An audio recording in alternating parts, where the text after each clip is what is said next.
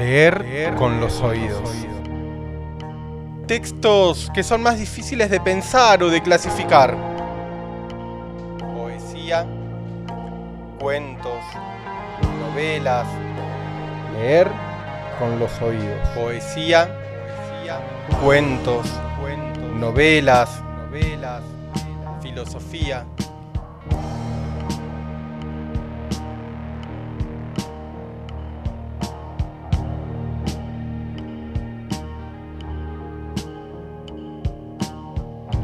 Recomendaciones de lecturas. Un espacio abierto de distintas latitudes, épocas, géneros. Leer con los oídos. Leer con los oídos.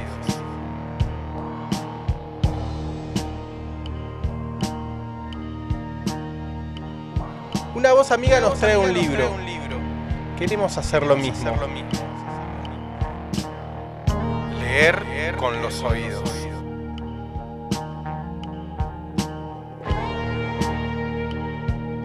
Producción, conducción, a cargo de Bernardo Durán.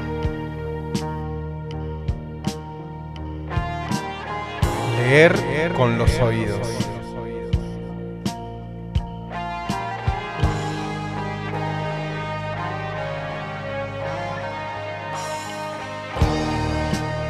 Leer con los oídos. Leer con los oídos. Leer con los oídos.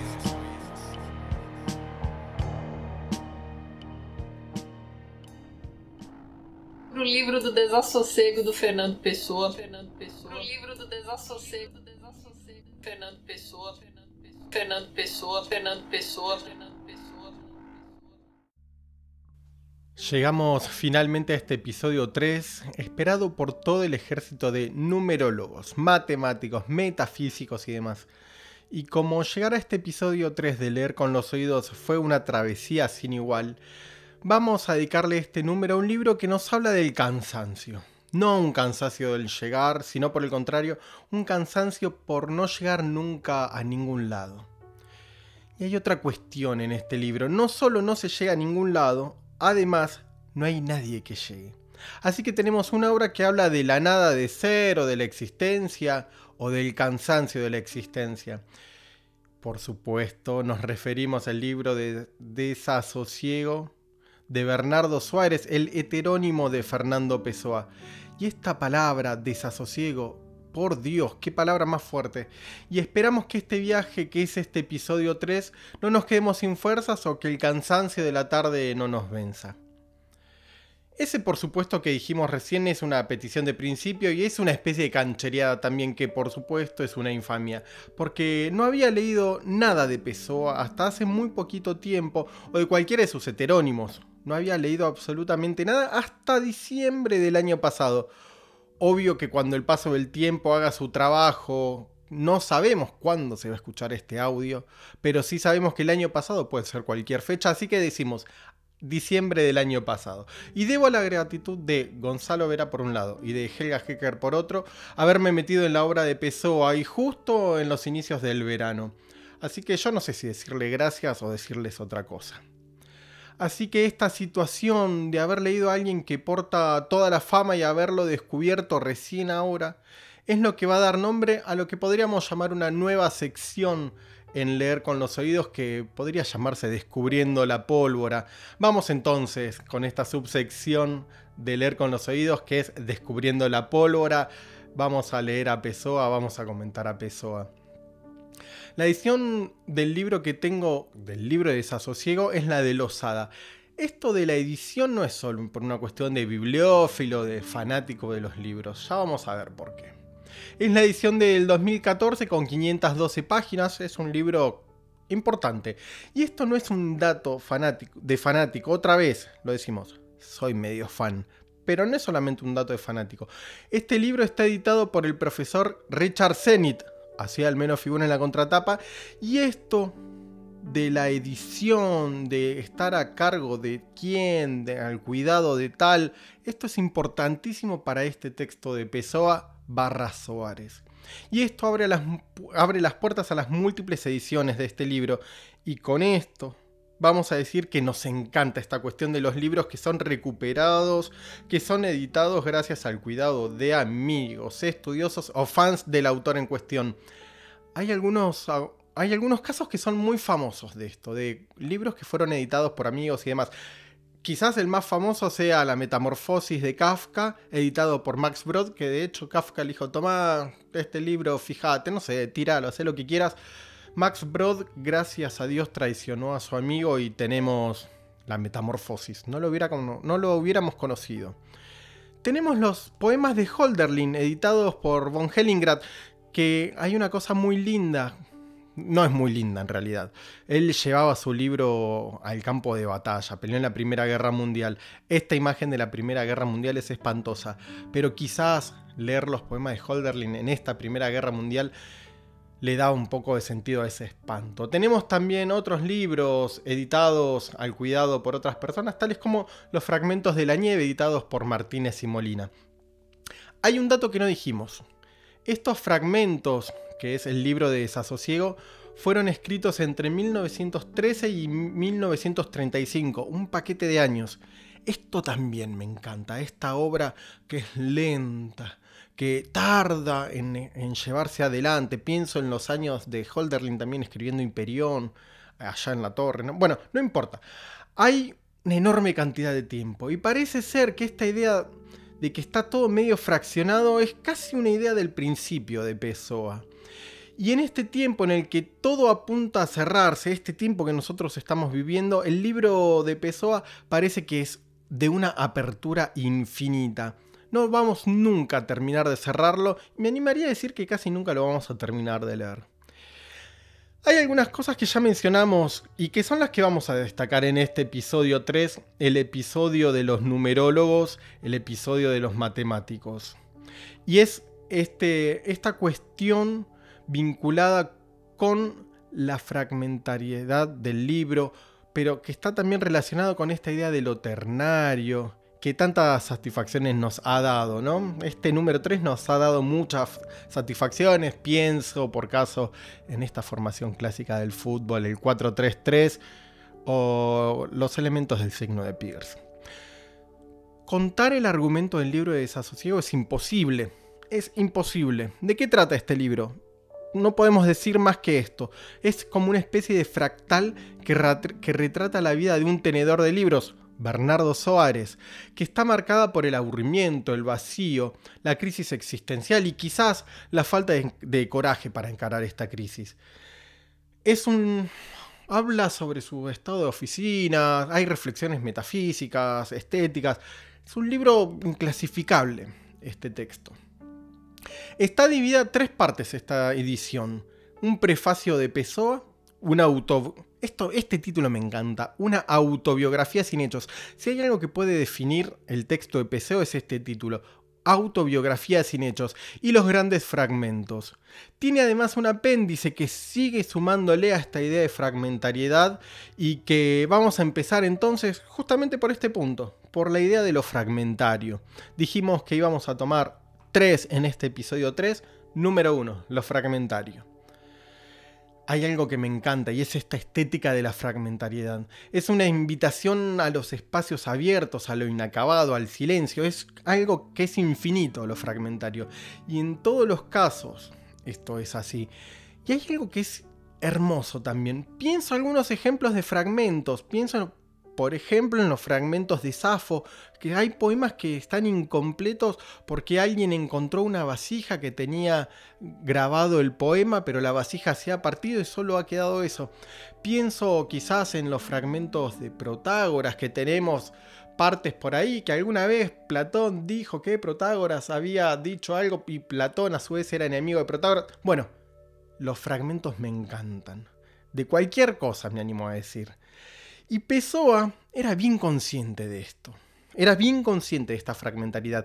¿Y cómo detener a alguien que no se mueve? No, ahí está este personaje heterónimo, vamos a decir mejor, Bernardo Suárez, que se va delineando en este texto que es también fragmentario, que es inacabado. Esta vida de este personaje es, fragmentaria. Alguien dirá que toda la vida es así, yo me animo a decirle, tenés razón. Se escribe y esta forma impersonal la hacemos propia. Se escribe y aparece algo que después se va. Esta es la vida de Suárez. Hay un alguien que ni siquiera es fugaz. Dice Suárez en este fragmento, nosotros nunca nos realizamos. Y claro, si a puro fragmento se va construyendo este devenir que es el libro, ¿cómo nos vamos a realizar? ¿Cómo nos vamos a completar? Y este devenir que es la lectura y esto que nosotros estamos proponiendo es parte de este devenir e incluso parte de esta incompletitud o de esta falta de realización. Podemos seguir un orden cronológico en la lectura. Me animo a decir que es el orden menos interesante o el orden numérico de las páginas. Confieso que empecé a leerlo así. Pero ¿qué importa el orden o el principio en un texto que está todo astillado, que está todo explotado, que está todo detonado? El libro de desasosiego nos ofrece la oportunidad de no realizar nunca, y seguimos acá, Pessoa, ni siquiera la lectura. Leer la fragmentariedad es leer lo inacabado y es imposible. Si tuviéramos fuerza y voluntad podríamos hacer una historia de la fragmentariedad. Esto me encanta, hacer una historia de la fragmentariedad. Quizás ya la empezamos y no nos dimos cuenta. Número 2. El cansancio del que habla este libro de desasosiego. Tomamos aire juntamos fuerza y encaramos este segundo componente de este 3 que nos marca cómo leer a Suárez. ¿Qué pasaría si nos rigiera el número 2? No sabemos, pero no nos animamos tampoco a investigar. El cansancio del libro es el del tenedor de libros. El cansancio del libro de desasosiego es el, libro, es el cansancio de Suárez. El que ve la existencia entre su trabajo aburrido, entre sus compañeros aburrido, entre los bares aburridos, él mismo aburrido. Le cansa la nada Nisman, ay, perdón, la nada misma. Y ese cansancio, esa nada y ese aburrimiento están hermanados. Ni siquiera la esperanza de un dios o algo así tiene el libro. Mientras estaba preparando esto que estábamos diciendo, tenía el libro al lado y por Dios que esto es verdad, abro la página al azar, track, cayó en la 181 y al final de la página me encuentro con esto. Estoy en un día que me abruma, como en un ingreso a prisión, la monotonía de todo. La monotonía de todo no es, sin embargo, sino mi propia monotonía. Una obra, me pregunto, en realidad si es que estamos frente a una obra, si un montón de fragmentos puede ser entendido como una obra, que habla del cansancio, muestra con toda la fuerza que le queda, y lo vamos a decir de este modo, el peso de la existencia. Por suerte Soares no nos vende humo y no llamó el texto al libro de la esperanza o el libro de la buenaventura o el libro de la fe o algo por el estilo. No, estamos frente al libro de desasosiego. Llegamos al punto 3 y casi a modo de cierre vamos a hablar de la anulación que se da en el personaje. Como tercer tema, esta anulación, tercer elemento que nos llamó la atención. Y ya que estamos, vamos a ir anulando este tercer episodio de Leer con los Oídos. La fragmentación y el cansancio al que nos referimos un toquecito antes nos muestra, y vamos a decir algo grandilocuente, como que esta es nuestra hipótesis de lectura, el centro del conflicto del libro. La anulación es en primer lugar anulación de ese yo que es Soares, que nunca es Pessoa y que finalmente nunca es nadie. Y la mejor forma de anularse es justamente mostrar la fragmentariedad de toda esa fragilidad que llamamos el yo. Madera, ¿cómo sonó esa frase? En la anulación vemos casi una experiencia mística que vive, o mejor dicho, que podríamos decir sufre Suárez. Esa experiencia mística es la del vaciamiento de todo sentido, de toda verdad, de toda conformación de algo no hay más que un gran silencio detrás del libro de desasosiego. Y ese silencio se ve interrumpido por la aparición de una palabra, de un fragmento, de una figura que toma la forma de Suárez. Y alguien podría preguntarse, ¿y para qué todas estas páginas? Y la verdad es que no sé para qué responderle. Y la verdad es que no sé qué responderle. Seguramente esa persona es de la clase que le busca sentido a las cosas, también le busca utilidad y bueno, qué sé yo, seguramente hasta le busque ganancia a las cosas. La anulación entonces es una forma de borrar y de borrarnos para que la pura nada se haga presente, si semejante contradicción es posible. Pro livro do desassossego do Fernando Pessoa, Fernando Pessoa. Pro livro do desassossego, do desassossego, Fernando Pessoa, Fernando Pessoa. Fernando Pessoa, Fernando Pessoa, Fernando Pessoa. Vivir es ser otro. Sentir no es posible si hoy se siente como ayer se sintió. Sentir hoy lo mismo que ayer no es sentir, es recordar lo que hoy se sintió ayer, ser hoy el cadáver vivo de lo que ayer fue la vida perdida. Borrar todo el pizarrón de un día para otro, ser nuevo con cada nueva madrugada en una virginidad reconquistada y perpetua de la emoción. Por esto, y solo por esto, vale la pena ser o tener lo que imperfectamente somos. Esta madrugada es la primera del mundo. Este color de rosa que se amarillea y pasa al blanco ardiente nunca se posó así en la semblante con que, por el oeste, el caserío encara lleno de ojos de vidrio el silencio que viene en la luz creciente. Nunca hubo esta hora, ni esta luz, ni este ser mío.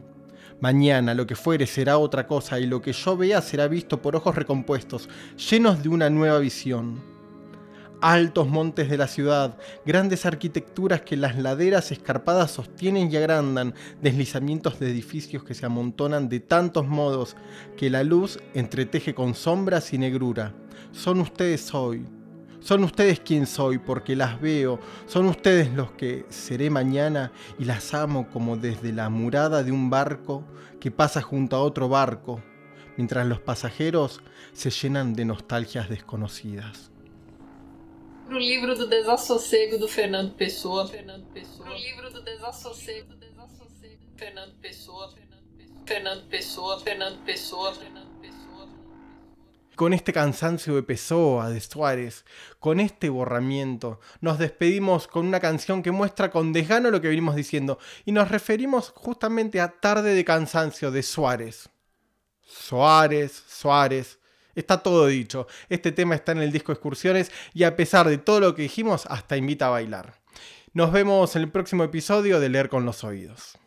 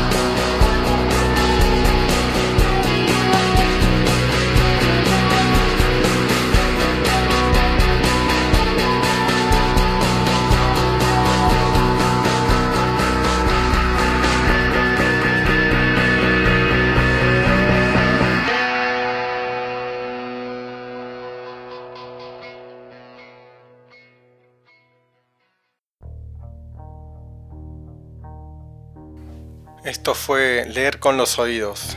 Hasta el próximo episodio.